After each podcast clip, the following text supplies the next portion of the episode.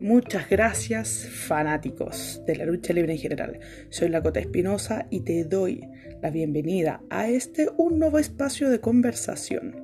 No solamente hablaremos sobre los típicos temas de la traición de Montreal, que la salida de Cien Punk, que lo que dijo tal persona de All Wrestling. No, estos son temas verdaderamente controversiales, así que te pido, si tienes criterio formado y además quieres saber un poco más de lucha libre, te invito a que te unas acá.